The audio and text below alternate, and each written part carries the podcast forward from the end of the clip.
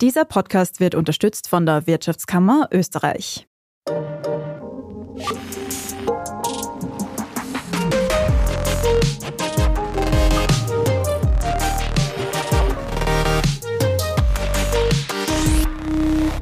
Hallo und willkommen bei Lohnt sich das, dem Standard-Podcast über Geld. Mein Name ist Davina Brumbauer. Und ich bin Helene Dallinger. Und es ist kein Zufall, dass wir heute zu zweit sind und auch nicht, dass unser Kollege Max nicht dabei ist, denn wir widmen uns in der heutigen Folge der Frage, warum sich scheinbar immer noch weniger Frauen als Männer für das Thema Finanzen interessieren und warum sich das dringend ändern sollte. Darüber sprechen wir mit Larissa Krawitz. Sie ist Finanzmathematikerin und ehemalige Aktienhändlerin und beschäftigt sich seit mehr als 20 Jahren mit dem Kapitalmarkt. Einigen von euch ist Larissa vermutlich bekannt als Investorella. Unter diesem Namen vermittelt sie auf Social Media Finanzwissen und das speziell ausgerichtet auf Frauen. Bevor wir starten, noch ein kleiner Hinweis. Wenn ihr künftig keine Folge von Lohnt sich das verpassen wollt, dann abonniert uns gleich überall dort, wo es Podcasts gibt. Und jetzt freuen wir uns sehr auf das Gespräch mit Larissa Krawitz. Hallo Larissa. Hallo und schön, dass du da bist. Hallo, danke sehr für die Einladung. Als erstes würde uns interessieren, wie bist du denn zum Thema Frauen und Finanzen gekommen? Eigentlich durch Zufall. Also ich hatte das nicht geplant. Ich bin einmal an einem Montag ins Büro gefahren. Ich habe für ein großes Unternehmen gearbeitet, habe dort die Stabstelle Risk Management geleitet und dachte mir einfach am Weg ins Büro, wie schade es ist, dass so wenige Frauen sich für das Thema Kapitalmarkt interessieren. Ich habe lang am Kapitalmarkt gearbeitet, mittlerweile sind es fast 20 Jahre und war es eigentlich immer gewohnt, die einzige oder eine der wenigen Frauen zu sein bei allen Branchenveranstaltungen oder wie ich im Aktienhandel gearbeitet habe. Es nur ganz, ganz wenige Frauen gegeben. Und ich dachte mir, es ist schade, weil es, einerseits ist es ein spannendes Thema und zweitens ist es hinsichtlich der Altersvorsorge ein wichtiges Thema, dass man sich mit dem Investieren auskennt. Und so dachte ich mir, okay, ich schreibe auf einer Facebook-Gruppe einen Workshop für Frauen aus. Und ich bin davon ausgegangen, dass da vielleicht fünf oder zehn Frauen sich melden würden und ich würde dann irgendwann an einem Sonntag bei mir zu Hause, Sofa, Bildschirm, einen kleinen Kapitalmarkt-Workshop für Frauen machen. Es ist dann ganz anders gekommen, denn sechs Stunden nachdem ich das gepostet habe, hatten sich 130 Frauen gemeldet und haben gesagt, ja, ich hätte Interesse an einem Investment-Workshop für Frauen. Und ich war total überwältigt und habe dann ein paar Wochen später den ersten Workshop gemacht. Nach diesem Workshop hatte ich drei, vier weitere Einladungen, um einen ähnlichen Workshop zu machen. Und innerhalb von sechs Monaten ist daraus eigentlich ein Unternehmen entstanden. Also die Anfragen kamen einfach und ich habe gemerkt, wie groß das Interesse der Frauen ist, sich über dieses Thema zu informieren und dass die Berührungsängste sehr, sehr hoch sind und es scheinbar Frauen angenehmer ist, in einem Workshop mit anderen Frauen da nachzufragen, als irgendwo anders nachzufragen. Aber woher kommt das denn? Wie unterscheidet sich denn der Umgang mit Finanzen zwischen Frauen und Männern? Also da kann ich beides liefern. Einerseits die zahlenmäßige Evidenz, aber auch die anekdotische Evidenz, wenn man so möchte. Wie sieht das aus? Zahlenmäßig, es gibt sehr große Unterschiede, wenn man jetzt die Aktionärs-Aktionärinnenquoten ansieht. Es gibt dreimal so viele Männer in Österreich, die Aktien besitzen wie Frauen. Also gibt es eine Studie, das war die Raiffeisen KAG, die diese Studie gemacht hat. Es sind doppelt so viele Männer, die in Fonds und ETFs investieren im Vergleich zu Frauen. Das heißt, Männer investieren sehr viel mehr und Männer gehen auch risikoreicher vor, wenn sie investieren. Anekdotisch kann man sagen, ist es so, wenn Frauen und Männer sich mit dem Thema Investment beschäftigen. Männer googeln normal, okay, wo kann man ein Depot eröffnen? Eröffnen ein Depot, geben Geld drauf, kaufen einfach verschiedene Wertpapiere und schauen mal, was passiert. Das ist so die männliche Herangehensweise. Die Herangehensweise der Frauen ist anders. Frauen informieren sich sehr, sehr, sehr, sehr lange. Teilweise wirklich sehr lange. Also das sind Phasen von einem halben Jahr über einem Jahr. Und Frauen eröffnen dann ein Depot und dann warten sie und lesen und informieren sich und recherchieren und haben eher Schwierigkeiten ins Tun zu kommen. Und ich habe das in meinem Umfeld so mitbekommen und ich habe dann einmal einen Broker-Anbieter, für den ich einen Vortrag gemacht habe, gefragt, könnt ihr vielleicht die Daten erheben, wie lange das dauert von der Depoteröffnung bis zum ersten Trade bei Männern und bei Frauen. Und Frauen brauchen wirklich dreimal so lang. Also ich habe das auch dann beim anderen Broker erheben lassen und da sieht man dann auch an den anonymisierten Daten, je nach Geschlecht, dass Frauen zögerlicher sind. Wenn sie ins Umsetzen kommen, investieren sie sehr gut. Also da gibt es auch Studien, Metastudien dazu. Die letzte war, glaube ich, eh von der ETH Zürich, eine große Metastudie über das Investmentverhalten von Frauen und Männern. Frauen haben tendenziell eine höhere risikogewichtete Rendite. Als Männer. Das heißt, sie können schon, aber sie kommen sehr, sehr schwer ins Tun, was das Thema betrifft. Mhm. Es kommt uns ein bisschen bekannt vor, oder Helene? Ich wollte gerade sagen, ich sehe mich da ein bisschen wieder in der Beschreibung, muss ich ganz ehrlich sagen. Vielleicht kannst du uns auch noch ein bisschen was darüber erzählen, warum ist es denn überhaupt wichtig, dass sich Frauen mit finanzieller Unabhängigkeit und Finanzen auseinandersetzen? Finanzielle Unabhängigkeit generell ist ein sehr wichtiges Thema. Ganz kurz gefasst, es geht da um die Autonomie bei Lebensentscheidungen. Das ist ganz wichtig, dass man sagt, ich möchte so leben, so leben oder so leben, ohne von jemandem anderen abhängig zu sein. Das heißt, ich kann als Frau diese Entscheidung selbst treffen, in welcher Stadt ich leben will, mit wem ich zusammenleben möchte, ob ich mit jemandem zusammenleben möchte, ob ich Kinder haben möchte, alleine, mit Partner. Und die finanzielle Frage ist da eine ganz, ganz große in all diesen Entscheidungen. Denn für diese Dinge braucht man natürlich Geld. Und da ist die finanzielle Unabhängigkeit wichtig. Ganz wichtig ist sie natürlich hinsichtlich dem Thema Pension, Altersvorsorge. Wir wissen das alle, Gender Pension Gap von rund 40 Prozent. Das, was vielleicht noch nicht so viele wissen oder Zahlen, die vielleicht noch nicht so bekannt sind, ist die Tatsache, dass dieser Gender Pension Gap nicht entsteht, nachdem Frauen Kinder bekommen und in Teilzeit gehen, sondern bereits wesentlich früher. Also da gibt es Daten von der Sozialversicherung, die natürlich die Daten hat, wie viel Geld ist auf den jeweiligen Pensionskonten. Und da sieht man bereits bei sehr jungen Menschen die 19, 20 oder bis 25 Jahre alt sind, dass es bereits bei den ganz Jungen schon Unterschiede zwischen den Männern und den Frauen gibt, was die Pensionskontostände betrifft. Also das ist ein ganz heißes Thema. Und ja, ans Alter denken wir nicht so gerne. Es ist aber wichtig, das zu tun. Das heißt, die Unterschiede sind eigentlich schon sehr früh da. Es scheint halt trotzdem so, dass sich Frauen eher später mit Finanzen auseinandersetzen. Warum ist das überhaupt so? Da gibt es sehr, sehr viele Elemente, die man bedenken muss. Es gibt gesellschaftlich, sozial, kulturelle Umstände. Wir haben jetzt vom Gender Pension Gap gesprochen. Es gibt natürlich auch einen Gender Pay Gap und da gibt es eine eigentlich sehr schockierende Studie, ich glaube von der WU und der Münze Österreich war die, über das Taschengeld. Und da sieht man, dass der Gender Pay Gap schon im Kinderzimmer beginnt. Ich glaube, das war auch der Titel dieser Studie und da ging es um das Taschengeld. Das heißt, im Prinzip bekommen gerade in diesen Ländern wie Österreich Frauen auch schon in jungem Alter weniger Geld zur Verfügung gestellt im Vergleich zu Männern. Das wirkt sich natürlich langfristig aus. Das zweite ist das Thema Mathematik. Wenn ich darüber spreche, was ich beruflich mache, ist das erste Feedback von Frauen oft, oh, ich bin ja nicht gut in Mathematik. Für das Thema Altersvorsorge, für das Thema Investieren, für die eigenen Finanzen reicht eigentlich die normale Schulmathematik. Ja, also wenn man dividieren kann, Prozentrechnung, dann, dann ist man da schon dabei. Das heißt, das ist mathematisch nicht so komplex. Und das andere sind natürlich auch soziale Faktoren. Also das, was ich merke, ist, dass Frauen sehr viel Interesse daran haben, über das Thema Finanzen zu sprechen, dass es aber als etwas verpönt gilt, sich als Frau mit dem Thema zu beschäftigen. Also ich glaube, der Grad der sozialen Sanktionierung, wenn man so möchte, ist da relativ hoch. Das ist noch nicht genau erforscht, aber man sieht das zum Beispiel auf Social Media sehr stark. Also, dass Männer über das Thema einfach anders sprechen auf allen Investmentkanälen. Die haben meistens eher männliche Zuseher, männliche Zuhörer und dass Frauen da stark unterrepräsentiert sind und dass es irgendwie gerade bei Frauen noch eher ein Tabuthema ist, was schade ist und natürlich auch negative Auswirkungen hat. Gibt es da auch kulturelle Unterschiede? Absolut. Wenn man mit einer Chinesin spricht, wenn man mit einer Amerikanerin spricht über das Thema Geld und Finanzen, das ist ein komplett anderes Gespräch. Also gerade in China zum Beispiel sprechen Frauen ganz offen darüber, über ihre beruflichen Ziele, über ihr Einkommen, darüber, was sie verdienen, was sie verdienen wollen. Die Altersvorsorge wird da auch schon in jungen Jahren geplant, eigentlich kulturell wiederum anders als bei uns, bei Amerikanerinnen ebenfalls. Da kann man sehr, sehr offen über das Thema sprechen. Gerade in der deutschsprachigen Region ist es generell ein Tabu und ich denke mir für Frauen umso mehr, denn was man auch bedenken muss, bis in die frühen 70er Jahre, in den 70er Jahren gab es eine Familienrechtsreform, bis in die frühen 70er Jahre durften Frauen ohne die Zustimmung des Ehemannes, wenn sie verheiratet waren, kein eigenes Bankkonto führen und auch nur arbeiten gehen, wenn der Ehemann zugestimmt hat. Das ist noch nicht so lange her. Also das ist einmal gerade 50 Jahre her. Das ist eine Generation, wenn man so will. Also das wirkt sicherlich auch noch nach.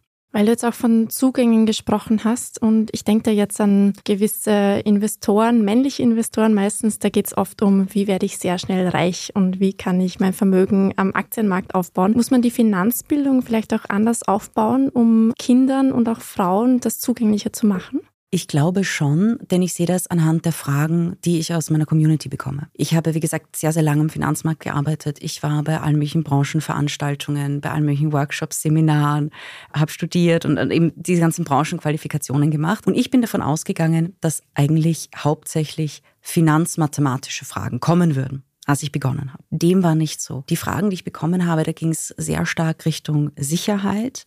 Viele Menschen haben sehr viel Angst, etwas falsch zu machen. Also da hat man gesehen, die Berührungsängste sind sehr hoch und Frauen wollen es immer ganz genau wissen. Also das, was ich merke anhand der Fragestellungen, die mich sehr überrascht haben, ist, dass viele Frauen Angst haben, okay, da drücke ich auf einen Knopf und dann passiert irgendwas ganz Schlimmes. Ja?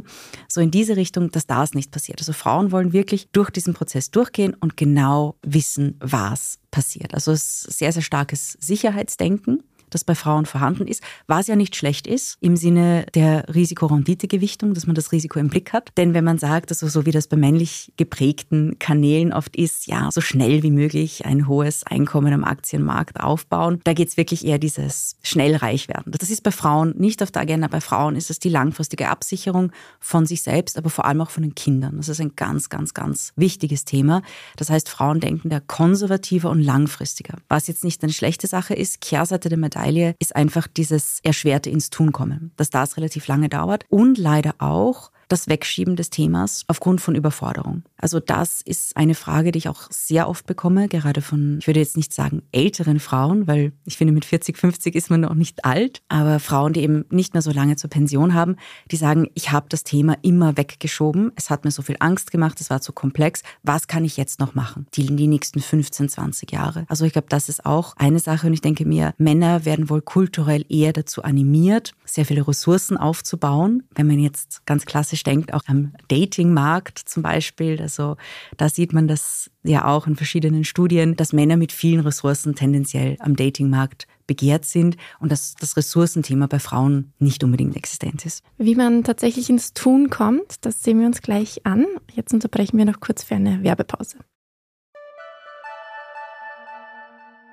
Good morning from New York. Maraba min Abu Dhabi. Ni hao aus Shanghai. Konnichiwa. Jambo aus Kenia. Shalom aus Tel Aviv. Und hallo aus Wien beim Podcast Austria ist überall. Mein Name ist Christoph Hahn. Begleiten Sie mich auf akustische Geschäftsreise und erfahren wir gemeinsam, warum in Kenia von einem Meeting gebetet wird, was es mit dem 4G-Empfang in der arabischen Wüste auf sich hat und vieles mehr. Kommen Sie mit, Austria ist überall. Überall, wo es Podcasts gibt. Larissa, wie erreicht man denn nun als Frau finanzielle Unabhängigkeit und wie stärkt man die eigene Finanzkompetenz? Das Wichtigste ist wirklich damit zu beginnen. Das Wichtigste ist, sich einmal hinzusetzen und zu sagen, okay, ich möchte das machen, ich sehe mir das an. Die Einstiegshürde ist nicht allzu hoch. Also eine Sache, die ganz wichtig ist, ist einmal drüber nachzudenken, wie wird das eigentlich sein im Alter? Es gibt in Österreich viele praktische Tools. Es gibt das Pensionskonto, da kann man die prognostizierte Pension hochrechnen. Man kann sich auch andere Hochrechnungen, Statistiken ansehen. Es gibt Publikationen der Alterssicherungskommission zum Beispiel. Es gibt die Country Fish on Pensions, wird vom Finanzministerium für die EU-Alterssicherungskommission errechnet im Schnitt alle drei Jahre. Das sieht man auch die langfristigen Prognosen. Da kann man sich überlegen, ja, wie sieht es aus mit meiner staatlichen Pension? Das ist das eine. Und die anderen Schritte sind, was gibt es da noch? Wie zum Beispiel sieht es aus mit einer Betriebspension? Hat das Unternehmen, in dem ich arbeite, eine betriebliche Vorsorge, also betriebliche Pensionskasse? Das ist besonders spannend. Dann gibt es zwei weitere Dinge. Also die dritte Säule ist ja offiziell eigentlich die private Vorsorge, die teilweise auch staatlich subventioniert ist, mit Steuervorteilen versehen. Und dann gibt es die vierte Säule, das ist eigentlich das Investment, das man tätigt. Das ist so ein bisschen unabhängig von dieser dritten Säule. Und da sind einfach die Sachen, die man sich ansehen kann. Dass man sagt, okay, was habe ich bereits? Denn ich höre auch sehr oft gerade von Menschen unter 30, die sagen, ja, staatliche Pension, das werde ich sowieso nie haben. Und da muss man realistischerweise sagen, so schlimm ist es auch nicht. Egal, welche Hochrechnungen man sich ansieht, ja, es wird wohl auch für Menschen, die jetzt zwischen 20 und 30 sind, eine Pension geben. Die wird nicht sonderlich hoch sein und tendenziell eher dazu dienen, abgesichert im Sinne von einer minimalen Absicherung zu sein. Und wenn man dann sagt, okay, ich möchte etwas mehr haben, ich möchte einen höheren Lebensstandard im Alter, dann muss man sich natürlich um die anderen Dinge kümmern und sich Schritt für Schritt ansehen, wie geht das? Und das Beste ist einfach, dass man sagt, Man startet mit Information und Weiterbildung. Also nicht unbedingt, dass man sagt, ich möchte meine Finanzen in Ordnung bringen, ich eröffne ein Depot, gebe meine Ersparnisse drauf und dann kaufe ich zehn verschiedene Titel, alles in einem Nachmittag. Das ist zu schnell. Also da ist es ganz gut, wenn man sagt, ich gehe Schritt für Schritt vor, bilde mich weiter und dann investiere ich auch anhand meines Wissensgrades. Denn ein sehr, sehr hohes Risiko, und davor muss ich auch warnen, ist, wenn man in Dinge investiert, die man nicht versteht. In Kombination mit FOMO, Fear of Missing Out, oder in Kombination mit alle anderen machen das, meine Freundinnen, meine Kolleginnen haben das und das und das und das gekauft. Ich habe zwar keine Ahnung, was das ist, das kaufe ich auch. Das ist eine schlechte Idee. Also am besten eher konservativ beginnen und sich dann Schritt für Schritt in komplexere Dinge hocharbeiten. Und was die persönlichen Finanzen betrifft, finde ich es auch wichtig, dass man sich einmal im Jahr hinsetzt. Ich nenne es die Finventur und sich ansieht, Kontoauszüge ausdruckt und wirklich sich ansieht, wofür habe ich was ausgegeben? Was macht Sinn? Wie möchte ich mein Ausgabenverhalten ändern? Und dann natürlich auch einnahmenseitig sich überlegt, wie kann ich das einnahmenseitig ändern? Das heißt, brauche ich vielleicht eine Weiterbildung für einen besseren Job? Wie könnte ich ein höheres Einkommen generieren? Und dann natürlich ja zu hinterfragen, Konsum, was brauche ich wirklich? Was bringt mir langfristig was? Und was ist so ein bisschen, ja, entbehrlich? Du sagst, es ist wichtig, sich zu informieren. Es gibt aber eine unglaubliche Menge an Informationen. Wo fange ich denn da an? Es kommt drauf an. Ja. Am besten ist natürlich, wenn das in der Schule schon beginnt. Also da gibt es ja einige Vereine, die zum Beispiel auch durch Schulen gehen und Kids das Basiswissen beibringen. Das, was man sagen kann, wenn man sagt, okay, ich möchte das so neutral wie möglich haben. Die Finanzmarktaufsicht zum Beispiel, die Wiener Börse haben Finanzinformationsseiten. Da kann man mal draufgehen und sich ein paar Basisbegriffe aneignen. Und dann geht es schon weiter. Ich meine, man kann natürlich auch Finance studieren, so wie ich das gemacht habe, wenn man sich das sehr, sehr, sehr genau informieren möchte ist aber nicht nötig. Es gibt natürlich mittlerweile im Internet ein riesiges Angebot. So bin ich quasi auch darauf gekommen, eben durch die Workshops, dass ich dann ein Angebot auf Social Media schaffe, ein Podcast-Angebot schaffe. Versuche natürlich so wissenschaftlich und neutral zu sein wie möglich. Generell, es gibt richtig, richtig gute Sachen im Internet. Es gibt aber auch eher risikoreiche, gefährliche Sachen, also dort, wo vielleicht irgendwelche verrückten Hochrisiko-Investments angepriesen werden, da muss man ein bisschen aufpassen und immer schauen, idealerweise, was hat diese Person eben für Track Record? Ist das wissenschaftlich angelegt? Und ganz wichtig, auch Follow the Money. Was ist das Geschäftsmodell der Person? Also wie wird diese Person quasi für ihre Arbeit bezahlt? Das ist auch ganz wichtig. Gibt es eigentlich Finanzinstrumente, die für Frauen ansprechender sind? Also ich sage immer, die Finanzmathematik ist für Männer und Frauen gleich. Also an der Börse, wenn man sagt, man kauft eine Aktie oder man kauft eine Anleihe, die Börse weiß nicht, wer du bist. Ja? So dass es egal, ob du männlich oder weiblich bist, du bekommst jetzt deswegen keinen anderen Preis für die Anleihe. Tendenziell ist es so, dass die Produkte an sich gleich sind. In manchen Fällen werden sie an Männer und Frauen anders vermarktet. Was auch Sinn macht, wegen den unterschiedlichen Lebensstrukturen, die Männer und Frauen in Österreich doch haben. Das muss man einfach anerkennen. Und tendenziell haben, sind Frauen ein bisschen risikoaverser, was Investments betrifft betrifft. Das heißt, bei Frauen sind etwas, so Investments mit weniger Risiko behaftet sind, tendenziell populärer. Es sind aber trotzdem finanzmathematisch gesehen die gleichen Instrumente. Frauen legen halt einfach einen anderen Fokus in ihrem Investmentverhalten. Das Thema Frauen und Finanzen erlebt ja gerade einen kleinen Aufschwung, würde ich sagen. Also einerseits werden die Angebote im Internet auf Social Media mehr. Ich habe aber auch das Gefühl, gerade so in meinem Bekanntenkreis, Freundinnen so Ende 20, Anfang 30, ist es ein großes Thema. Auf Partys wird plötzlich über ETFs gesprochen. Hast du diesen Eindruck auch? Ja, absolut. Und ich glaube, das sind auch mehrere Faktoren, die dafür verantwortlich sind. Das erste ist, das hat angefangen vor ein paar Jahren so wie ich das im Gefühl habe, bei Frauen um die 30. Wenn die Frau um die 30, heißt es, die Mutter ist um die 60. Und da ist das Thema Pension dann plötzlich da. Meine Mutter hat eine Pension von 560 Euro und sie ist nicht die einzige. Wir haben aktuell 26 Prozent der weiblichen Pensionistinnen, die armutsgefährdet sind, zumindest. Das muss nicht bedeuten, dass sie in absoluter Armut leben, aber die Armutsgefährdung statistisch gesehen ist da. Und sehr viele Frauen, und das merke ich eben auch aus meiner Community, da gibt es viele junge Frauen, die eigentlich zu mir kommen und sagen, ja, ich habe deinen Workshop gebucht, weil meine Mama mir gesagt hat, hey, kümmere dich drum. Also ich glaube, dass das ist ein ganz, ganz wichtiger Faktor eben, dass die Boomer-Generation anfängt, in Pension zu gehen und sehr viele da sehr böse Überraschungen erleben. Weil das doch eine Generation ist, die sich gedacht haben, hey, ich arbeite ja die ganze Zeit. Und plötzlich merken sie aber, dass das staatliche Pensionssystem doch auf einen sehr klaren Lebenslauf ausgelegt ist. Und das, was bei jungen Menschen jetzt dazukommt, ist einerseits, dass die Arbeitswelt sich geändert hat. Viel mehr Leute arbeiten jetzt eher so, teilweise selbstständig, teilweise angestellt, in, quasi in anderen Arbeitsmodellen. Aber was ich natürlich auch sehr stark sehe, sind Digital Nomads. Menschen, die mobile sind, Menschen, die viel mehr im Ausland arbeiten. Und das kann natürlich auch eine signifikante Auswirkungen auf die staatliche Pension haben. Wenn man zum Beispiel im nicht EU-Ausland arbeitet. Also da gibt es eben auch viele Dinge. Und das andere war Covid, die Corona-Krise. Plötzlich sind abertausende junge Menschen daheim gesessen, den ganzen Tag vorm Internet und haben sich gesagt, okay, jetzt habe ich mein Weihnachts- und Urlaubsgeld, das kann ich nicht ausgeben, naja, dann werde ich es investieren. Und man hat gesehen, bei den Online-Brokern zum Beispiel, die hatten teilweise so viele Depoteröffnungen, dass sie wochenlang dafür brauchten, die abzuwickeln. Also sie hatten enorme Zuwachsraten. Und was da auch, da gab es auch zwei Marktfaktoren. Also es gab Anfang 2020, Februar, einen ziemlich harten Corona-Crash. Und viele Leute, die sich mit dem Thema Investment beschäftigt hatten, haben gesagt, oh, die Kurse sind so gut gelaufen, jetzt will ich nicht mehr einsteigen auf diesem hohen Niveau. Ich warte auf den nächsten Crash. Gut, dann kam der. Die Broker hatten Depoteröffnungen, dass sie teilweise wirklich die nicht schnell genug abwickeln konnten. Genau zu diesem Zeitpunkt ist das entstanden. Und dann gab es eine zweite Welle im September. Und die war, und ich glaube, das hängt damit zusammen, dass sich bis September die Märkte wieder erholt hatten und auf dem gleichen Niveau wie vor dem Covid-Crash waren. Und alle Leute, die sich gesagt haben, oh, die Märkte sind aber sehr volatil und ich habe da Angst, Geld zu verlieren, haben gesehen, wie schnell sich Märkte erholen holen können. Und das war dann nochmal eine Welle, gerade an jungen Leuten. Man hat in den USA auch gesehen, ich glaube, es war eh der Broker Robin Hood, der das veröffentlicht hat, dass viele Leute ihren Stimulus-Check dafür verwendet haben, gerade junge Menschen, das erste Mal zu investieren. Also das ist auch ein Faktor. Und ich denke mir, ja, das sind so zwei dieser Faktoren, die da einfach zusammenspielen. Du hast jetzt vorher schon das Thema Altersarmut angesprochen, vor dem jetzt besonders die Boomer-Generation steht. Wie kann man denn gerade ältere Frauen erreichen, die das Thema eben jetzt gerade betrifft? Hast du da Erfahrungen gemacht?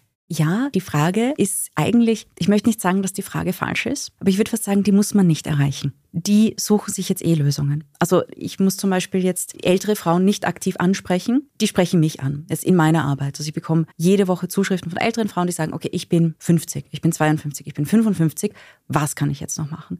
Das heißt, da, wenn die Pension schon wirklich so nahe rückt und ich habe immer wieder Beispiele von Frauen, gerade wenn man sagt, das waren jetzt nicht normale Arbeitsverhältnisse ein ganzes Leben lang, eine Frauenbiografie, gerade in der Boomer-Generation ist doch auch noch anders. Kinderbetreuungszeiten, Auslandszeiten. Etwas, was ich auch sehr häufig sehe in Familienunternehmen. Dass Frauen zwar im Familienunternehmen mitarbeiten, aber einfach nicht voll angemeldet sind oft. Also zum Beispiel Teilzeit, aber in Wahrheit viel mehr arbeiten oder solche Dinge, die ich einfach sehe. Und ein weiterer Knackpunkt ist auch oft nach einer Scheidung, dass Frauen sich sagen, oh, jetzt bin ich doch in einer anderen Situation.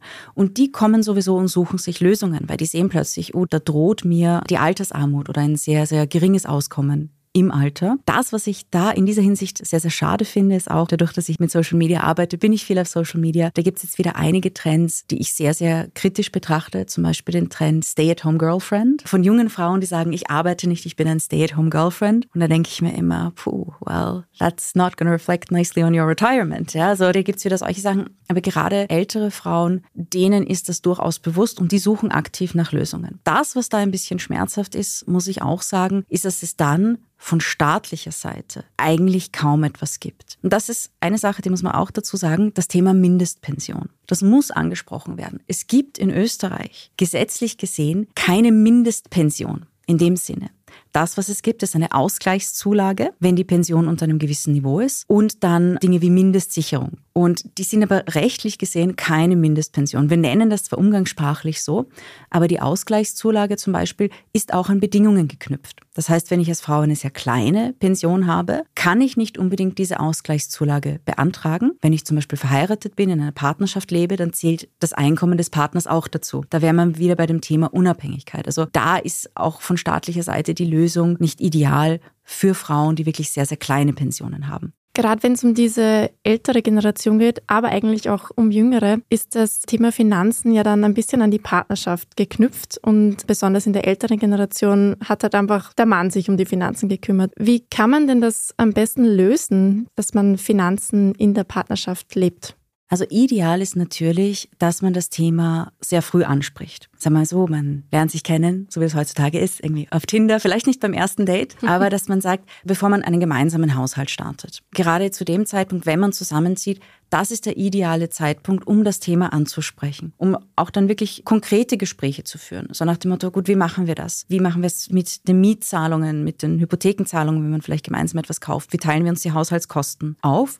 Und besonders wichtig ist es natürlich, wenn man über das Thema Kinderplanung spricht, dass man dann sagt, wie machen wir das konkret? Denn das, was ich aus meinem Umfeld oft mitbekomme, ist, dass es dann heißt vom Partner oder der Partnerin, ja, ich kümmere mich um dich. Keine Sorge, ich bin für dich da. Und deswegen sage ich oft, Frauen sind die größten Spekulantinnen, denn wenn man die Altersvorsorge von einem Versprechen eines Partners oder einer Partnerin abhängig macht, dass diese Person einen in 30, 40 Jahren noch liebt, das ist schon sehr gewagt aus Risk-Management-Sicht. Und gerade wenn ich Anfängerinnen-Workshops mache, dann eröffne ich auf der Bühne gerne mit so viele Spekulantinnen hier.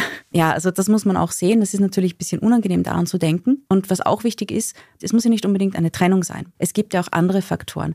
Selbst wenn man in einer Beziehung lebt und der Partner, so wie es in Österreich oft ist, gut verdient und die Partnerin, die Frau eher bei den Kindern ist, eher Teilzeit arbeitet, auch der Mann kann seinen Job verlieren. Auch der Mann kann krank werden, er kann berufsunfähig werden. Das ist ein, eigentlich ein Thema, über das in Österreich relativ wenig gesprochen wird, was aber sehr, sehr häufig passiert. Was dann? Also man ist natürlich als Familie mit zwei Einkommen wesentlich besser dran, auch bei diesen anderen Faktoren. Denn es kann ja aus den verschiedensten Gründen sein, dass die hauptverdienende Person im Haushalt ausfällt oder dieses Einkommen einfach weg ist. Das ist auch etwas, was man einfach bedenken muss. Und idealerweise spricht man am Anfang der Beziehung schon offen darüber. Das macht es dann später leichter. Und wenn es um die Zukunftsabsicherung geht und Pensionsvorsorge, sage ich jetzt mal, wäre es dann klug, unabhängig vom Partner oder der Partnerin ein eigenes Depot zu eröffnen und dort das Geld zu investieren? Auf jeden Fall. Ich bekomme oft die Frage, soll ich mit meinem Partner, mit meiner Partnerin ein Gemeinschaftsdepot machen? Und da sage ich immer, nein, bitte nicht. Es hat nämlich einige steuerliche Nachteile. Also das wäre jetzt vielleicht zu komplex, genau das zu erklären, aber es kann unter Umständen steuerlich nachteilig sein, das zu vermischen. Also ich bin sehr dafür zu sagen, jeder Mensch in einer Beziehung sollte auch die eigenen Bankkonten haben, die eigenen Investmentkonten, also Depots. Und dann hat man ein gemeinsames, geteiltes Haushaltskonto. Und dann kann man sich ausmachen, wie zahlen wir auf dieses Haushaltskonto ein? Machen wir 50-50, was, wenn man jung ist und das gleiche Einkommen, ungefähr das gleiche Einkommen hat, ganz gut geht. Wenn sich die Situation aber ändert, dann kann man sagen, okay, man macht vielleicht 60-40 oder 70-30. Also da gibt es alle möglichen Sachen, aber es ist wirklich ganz gut, bevor man zusammenzieht, zu sagen, ja, jetzt machen wir mal ein gemeinsames Konto und da rechnen wir die gemeinsamen Kosten ab und machen uns da einen guten Schlüssel aus. Also aus Gründen des Risikomanagements und der Vorsorge am besten so früh wie möglich ansprechen.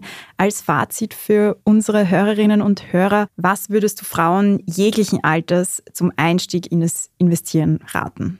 Also ich würde sagen, es gibt da so ein paar goldene Regeln. Das eine, das ist, da gibt es ein chinesisches Sprichwort, das finde ich wirklich gut. Und das lautet, der beste Zeitpunkt, einen Baum zu pflanzen, war vor 20 Jahren. Der zweitbeste ist jetzt. Also wirklich damit beginnen. Das Thema nicht ewig rausschieben, weil je länger ich es rausschiebe, desto weniger profitiere ich vom Zinseszinseffekt. Das Rausschieben kostet mich Geld. Und wenn ich beginne, das wäre so die zweite goldene Regel, nur in Dinge zu investieren, die man versteht. Wenn das am Anfang, wenn man sagt, okay, ich fange vielleicht an mit Staatsanleihen, sage ich, okay, Staatsanleihen verstehe ich, dann fange ich damit an. Bilde ich mich weiter und dann sage ich, okay, Aktienfonds, dann sage ich weltweite Aktienfonds, da sehe ich, welche großen Unternehmen sind drin, die kenne ich alle, okay, relativ einfach zu verstehen. Und so mache ich dann weiter, je nach Bildungsgrad. Ganz, ganz wichtig ist auch das Thema FOMO, Fear of Missing Out ganz, ganz gefährlich. Und das nächste Thema sind heiße Tipps. Ja, also nicht auf heiße Tipps hören, nicht das kaufen, was gerade alle kaufen, weil es trendig ist, sondern wirklich die eigenen Recherchen machen und dann erst investieren und agieren. Das ist ganz wichtig und einfach drauf schauen, einmal im Jahr sich hinsetzen. Das Ende des Jahres ist eine super Zeit, um das zu machen. So für viele Leute zwischen Weihnachten und Neujahr, da ist man auf Urlaub, einfach Laptop hernehmen, Handy hernehmen, Kontoauszüge zu schauen, was habe ich die letzten zwölf Monate ausgegeben, wo könnte ich vielleicht sparen, was kann ich investieren? Und dann auch wirklich mal Pensionsstand checken, zu schauen, was habe ich vielleicht für Produkte, macht das alles Sinn? Und dann einfach Schritt für Schritt mit kleinen Beträgen, wenn man das macht und jung beginnt, dann geht es aus für eine gute Altersvorsorge. Ja, dann am besten nach Weihnachten und vor Neujahr starten mit der Vorsorge. Danke, Larissa, dir für das Gespräch und für die vielen Tipps. Danke dir. Hat mich sehr gefreut. Danke für die Einladung. Und in den nächsten Folgen von Lohnt sich das geht es um soziales Investieren und das leidige Thema Steuern und Arbeitnehmerinnenveranlagung. Es wird aber zumindest nützlich sein, das können wir euch jetzt schon versprechen. Und wir freuen uns wie immer, wenn ihr wieder dabei seid. Und wenn euch diese Folge gefallen hat, dann abonniert Lohnt sich das bei Apple Podcasts, Spotify oder überall dort, wo es Podcasts gibt. Fragen und Feedback könnt ihr uns an podcasts.derstandard.at schicken. Danke euch fürs Zuhören und bis zum nächsten Mal. Ciao.